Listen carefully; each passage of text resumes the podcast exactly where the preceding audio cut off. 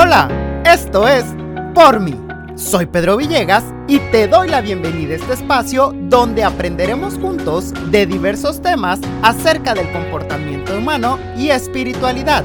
Quiero compartir contigo mi perspectiva y lo que he aprendido a lo largo de mi caminar en la tierra y que me ha dado como resultado una vida feliz y en paz.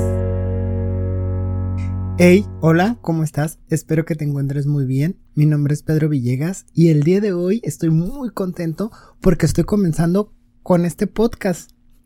Este es el primer video de una serie de videos que me gustaría hacer eh, de videos para aquellos que nos estén viendo en YouTube y también eh, estarán publicados en las diferentes plataformas para que lo escuches como podcast debido a que hay algo que me está moviendo a realizar esta serie de videos con los que quiero comenzar. El tema ya eh, lo estarás viendo en el título. Se llama Defectos de carácter. Ahorita vamos a hablar un poco más sobre él. Pero, ¿qué me está llevando a hacer esto y quién soy yo? Bueno, eh, mi nombre es Pedro Villegas, como ya te dije.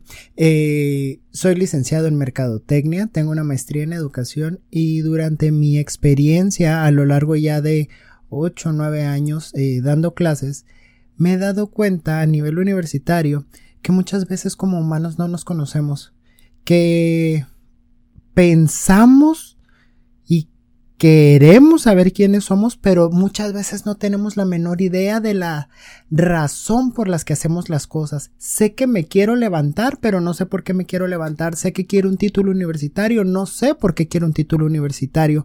Muchas veces mis alumnos me han dado una respuesta eh, y me dicen para ser alguien en esta vida y siempre les contesto lo mismo. Entonces no eres nadie en esta vida si no tienes un título me doy cuenta que la razón de nuestras decisiones muchas veces la desconocemos. Y gracias a este libro que yo utilizo dentro de algunas de mis materias que imparto a nivel universitario, me ha ayudado a mí, pero sobre todo he tenido la gran bendición y oportunidad de poder ayudar a muchos estudiantes que no saben en qué punto de su vida están, eh, y que necesitan conocer un poco más de sí mismos, eh, lo, que los, lo que los tiene donde están y por qué quieren. Te voy a explicar por qué. Eh, los seres humanos actuamos con base en máscaras. Tenemos máscaras para todo. Un día me creo muy chingón, otro día me creo el más tonto de todos. A veces creo que puedo el mundo y a veces creo que soy una hormiga y no puedo nada. Bueno, que de hecho, de manera literal las hormigas pueden mucho, pero a veces me creo muy pequeño y no puedo nada. ¿Por qué pasa esto? ¿Por qué me mueve? ¿Por qué me siento deprimido? ¿Por qué me siento exaltado? Bueno, eh, vamos a ver en parte en esta serie de, de podcasts o videos, donde sea en la plataforma que nos estés consultando, por qué pasa esto. Y vamos a empezar con un tema eh, muy esencial. Vamos a empezar con un tema muy facilito eh, que se llama defectos de carácter vas a estar viendo a lo largo de esta serie, vas a estar escuchando mucho la palabra defectos de carácter y pues es necesario que sepamos qué significan o qué son los defectos de carácter para poder comenzar a trabajar en ellos. Es necesario que sepamos de dónde vienen, por qué nacieron, por qué están aquí eh, y todo lo demás para poder estar en el mismo concepto. Entonces pues vamos a ello. Eh, eh, resulta y resalta que me estoy basando en un libro que se llama Defectos de Carácter, que te voy a dejar los detalles ahí abajo en la caja de descripción por si tú quieres consultar este libro. Eh, te voy a contar la versión que, que, yo he visto, cómo yo interpreto este libro y este podcast no es más que mi interpretación de lo que yo he leído, lo que he visto y sobre todo lo que me ha servido. Entonces, te quiero invitar a que si algo te gusta, tómalo pero si no te gusta, no lo juzgues, simplemente déjalo ir y no te enganches. Te lo digo porque yo en un inicio me enganchaba con todo y lejos de disfrutar lo que sí podía, simplemente me iba a criticar o mi cabeza se quedaba pensando en aquello que no me gustaba. Bueno, eh, la historia nos dice que un hombre llamado Esanau, un pastor por allá en Israel entre 1400 y el 1600 antes de Cristo, pues simplemente eh, se empezó a dar cuenta de algo. Él dentro de que eh, pastoreaba y hacía y no hacía, empezó a observar. ¿Cuántas veces nosotros nos detenemos a observar en nuestro día a día y eh, realmente vemos lo que pasa a nuestro alrededor y reflexionamos, creo que es la palabra correcta, sobre lo que pasa a nuestro alrededor. ¿Qué es lo que él veía? Él veía personas. Él veía que muchas de las personas que estaban en la sociedad o que convivían con él se airaban, es decir, se enojaban porque las cosas no le salían. No le salían como querían. Muchas veces las cosas nos salen, nos salen mucho mejor de lo que creemos, perdón, mucho mejor de lo que esperábamos, pero no es como queríamos. No es realmente como yo quería que las cosas salieran, entonces me enojo. En cambio, muchas personas tenían un comportamiento gentil o muy suave, por llamarlo de alguna manera, pero en cuanto se daba la vuelta a esa persona con la que yo tenía ese comportamiento, ¡zas! me iba sobre esa persona, la criticaba, decía cosas de ellos, este, o buscaban venganza sobre aquello que les habían hecho, ¿no? Entonces, fue así como él comenzó a analizar, escucha, analizar y reflexionar las reacciones. Esta palabra es muy importante. Vamos a estar sacando palabras y vamos, a vamos a sacar la palabra reacción. ¿Cómo reacciono ante aquello que me provoca un caos? ¿Cómo es que yo reacciono? Y qué actitudes tengo al respecto. ¿Ok? Esto es muy importante. Ahora, ¿cómo yo voy despertando estas malas actitudes y que al último o que como consecuencia de estas actitudes afectan mis relaciones familiares. Yo siempre he dicho que el hombre está compuesto por diferentes yo, el personal, mi yo espiritual, eh, mi yo como pareja, esposo, esposa, novio, novia, mi yo como hijo, mi yo como padre mi yo profesional, mi yo del trabajo. Entonces, ¿cómo afectaban estas relaciones familiares y por lo tanto afectaban a las poblaciones? Estas diferencias, Esanau veía que se comenzaban que comenzaban a repercutir tanto en la sociedad que estas sociedades empezaban a dividir. Imagínate qué tan fuertes eran como para que se eh, comenzaban a dividir y estos se dividían o se reunían o hacían grupos de acuerdo al temperamento que los dominaba. Es decir, eh, si todos los que se airaban, todos los que se acobardaban o todos los que se sentían menos se juntaban. ¿No te has puesto a pensar que eso mismo sucede en el exterior? Estás con tus compañeros de trabajo y generalmente los grupitos, tanto en la escuela como en el trabajo, se hacen con personas con los mismos temperamentos o se mezclan estos temperamentos teniendo en cuenta que alguien en el grupo domina y los demás lo siguen.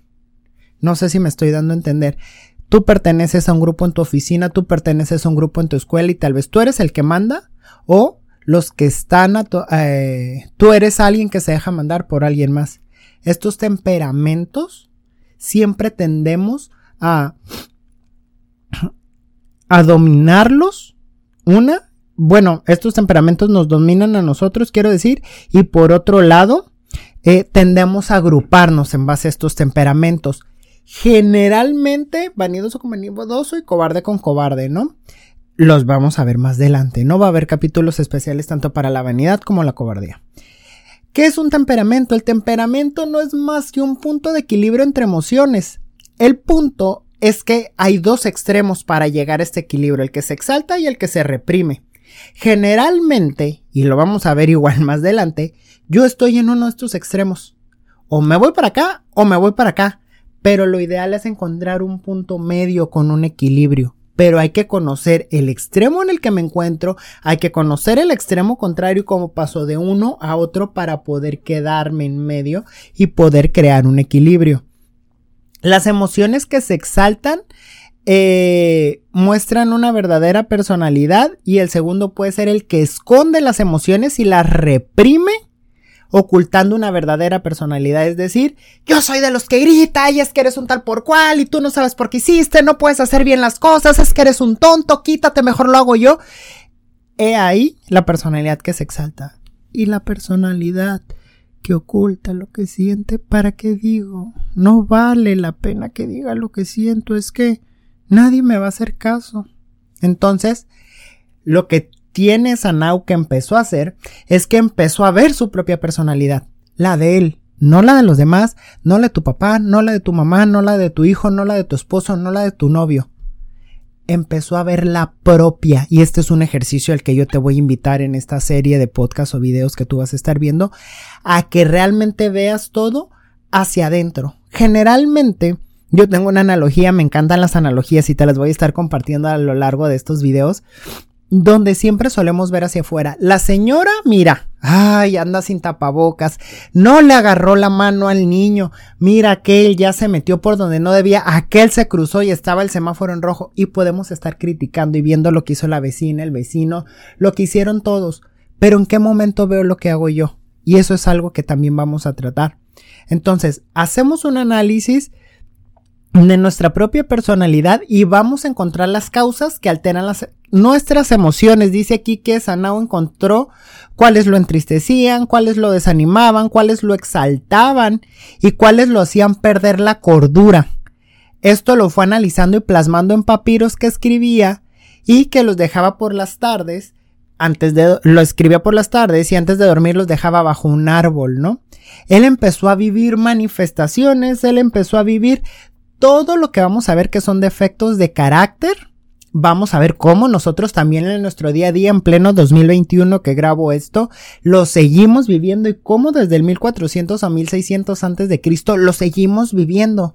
Como algo que, que es tan viejo y sigue siendo tan básico como miles de tantos años después, lo podemos seguir viviendo. Lo que él sentía lo escribía en una caja, lo enterraba abajo de, en un hoyo que hizo abajo de un árbol. Y pues bueno, eh, todo esto que fue viviendo lo fue plasmando, ¿no? Eh, Simplemente él dice, llegaba el momento en que le traía aflicción al espíritu porque lograba detectar a través de la angustia, la desesperación y la intranquilidad. Todos hemos vivido estas emociones o estos sentimientos si somos capaces de reconocerlos, ¿no? Dice que había en una parte de su ser, es decir, su conciencia. Como seres humanos estamos eh, dotados, perdón, con algo muy esencial que se llama conciencia, que se llama instinto, que se llama sentido que gracias a que estamos dominando nuestra razón hemos dejado de utilizar. Siento yo que nos enfocamos tanto acá arriba que dejamos un lado la conciencia y estamos haciéndole caso a la razón en vez de estarle haciendo caso a nuestra conciencia y lo que deberíamos o no de hacer. Si tú le hicieras caso más seguido a tu conciencia, te apuesto a que tomaras mejores decisiones es necesario, vuelvo a lo mismo, equilibrio, que es una palabra que me encanta, que es un equilibrio entre la mente y la conciencia o lo que siento. Entonces llegamos a un punto medio y empezamos a hacer un equilibrio, pero es más es importante que empieces a ver más tus emociones, porque muchas veces dices, es que no me late, pero aún así lo hago. Porque si no te late lo haces. Tienes que llevarte, dejarte llevar un poquito más por tu por tu conciencia, ¿no? Dice, y reclamaba que lo, lo, que hacía era correcto o incorrecto, esta conciencia, dice. Aquí fue cuando le vino a la mente que, que el hombre tenía algo llamado ego y que era una concentración de caprichos y exigencias. Y escucha, caprichos y exigencias que no solamente son hacia los demás, te vuelvo a repetirlo de hace ratito, también son hacia adentro. Y yo creo que ahí es donde más duele porque es bien fácil criticar a todos, pero si yo critico a todos, yo me critico el doble por dentro. ¿Te has puesto a pensar en eso? Exijo tal o cual cosa, pero siempre mira. Acuérdate que cada que disparas hay varios dedos apuntando hacia atrás. Tú criticas a los demás que tanto te criticas a ti. ¿Te has puesto a pensar en ello? Dice aquí fue, em, pues se daba cuenta que tenía lo necesario, pero dentro de él algo le reclamaba querer tener más de lo que debía tener o sea, un egoísmo, y al no tenerlo le generaba miedo, ansiedad, frustración, coraje, rabia y desesperación. ¿Te has sentido con miedo, ansiedad, frustración, coraje, rabia o desesperación al no obtener lo que quieres? ¿No te suena conocido? ¿No te suena que estamos eh, reviviendo todo esto que se escribió hace eh, miles de años? Bueno, esa now lo que escribió en un principio era alentador, vivió trastornos emocionales, todos los hemos vivido, sé que suena una palabra como muy grande o muy fuerte, pero todos hemos vivido trastornos emocionales porque tuvo que experimentar la, la reacción a cada una de esas pasiones o defectos de carácter. Ahorita vamos a ver algunos otros nombres con los que se conocen. A las que por mandato divino, a través de Dios, del tiempo se les tuvo que poner nombre a lo que hoy conocemos como defectos de carácter, vicios, pasiones, egos, pecados capitales. Tal vez lo escuches como pecados capitales. Es decir, fíjate, ¿eh? distorsiones emocionales que generan un placer a la malignidad humana. Todos los defectos de, carácter generan placer. Dice, al morir, los papiros que escribió Sanau quedaron enterrados allá abajo en el hoyo del árbol y por cosa ya sabes del tiempo, un hombre llamado Sanaquiel que andaba buscando agua hizo un pozo y que se los encuentra. Y dijo, bueno, bueno, bueno, ¿qué es esto? Los empezó a leer, los empezó a vivir. Lo que vamos a hacer eh, en este ejercicio de serie de videos y podcast es revivir esos papiros o esto que está escrito. Le llamó tanto la atención, que es en parte lo que yo estoy precisamente haciendo aquí el día de hoy, que los quiso empezar a compartir. Es lo que yo estoy haciendo el día de hoy también contigo. Ni siquiera me había dado cuenta y en este momento lo estoy pensando. Dice, entonces transcribió esos papiros a otros idiomas y los comenzó a propagar por los pueblos de su alrededor. Dice, al paso de los siglos, estos se fueron replicando, replicando y replicando, llegaron a Grecia, eh, los cuales filósofos y pensadores, por su egocentrismo, deformaron tales escritos dando una información errónea, como cuál, como la que tú has de conocer, como que la pereza nada más es aquel que no trabaja, que el lujurioso es un promiscuo o que la ira simplemente es el que se enoja con facilidad. En parte lo es, pero vamos a ver cómo esto es muchísimo más profundo de lo que nosotros creemos. Que la gula era nada más el exceso de comida, la envidia querer lo que los demás tenían, o que el orgullo es simplemente no saberse reconocido. Lo vamos a explicar más a fondo y vas a saber que va muchísimo más allá. Entre este viaje que hicieron todos los papiros, llegaron a Israel, de ahí se pasaron a Europa, de Europa llegaron a Grecia y de Grecia llegaron a Atenas. A final de cuentas, todo surgió en un pueblo llamado Iscal, en Israel. De ahí a Sanaquiel se trasladó a Europa con los escritos y de ahí fue que los transcribieron al arameo, al hebreo, al latín, etcétera, etcétera, etcétera. Y en pleno 2021 yo estoy compartiendo esto contigo a través de redes sociales para poder hacer conciencia. ¿Cuál es la finalidad eh, de esto? Fíjate, vamos a hacer como un resumen con ciertas eh, preguntas. El, libro te lo voy a compartir como te mencioné en la cajita de comentarios. Eh, esto te ayuda para conocer tu personalidad. Te ayuda para saber quién eres y por qué eres así. Para que tengas un punto de partida, como te mencionaba hace ratito, para que veas cómo te encuentras en un extremo, que conozcas el otro y cómo es que tú te balanceas a los lados, pero siempre con la oportunidad de que encuentres un equilibrio. ¿Ok? Esto es bien importante, que encuentres un equilibrio nuestra vida debería de ser algún equilibrio. No te estoy hablando de una religión en particular, no te estoy hablando de nada en particular, te estoy hablando que como seres humanos debemos de generar un equilibrio en nuestras vidas. ¿Para qué? Para vivir en paz. Pregunta técnica, ¿realmente en algún momento de tu vida has sentido paz? Yo te puedo decir que la paz la empecé a experimentar después de mis 30 años. Fue algo que yo busqué, fue algo que yo trabajé y que el día de hoy tengo. Sin embargo, antes de mis 30 yo creí que había experimentado la paz cuando realmente ni siquiera la conocía. Entonces es bien importante ver eh, lo que tenemos, lo que somos capaces de hacer y de ser.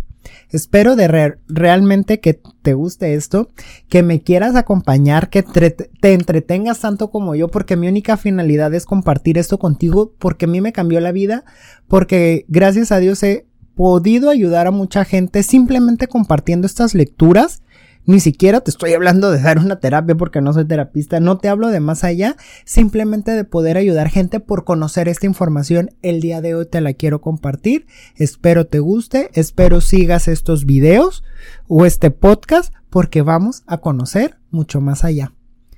Yo soy Pedro Villegas, esto es por mí y espero de verdad que tenga el placer de que puedas acompañarme y de poder aportar algo a tu vida, poderte dejar algo, te lo digo de corazón, tengo la bendición eh, de tener el don de la lengua y poder comunicar y espero que esto te pueda ayudar. Nos vemos en la próxima. Bye bye.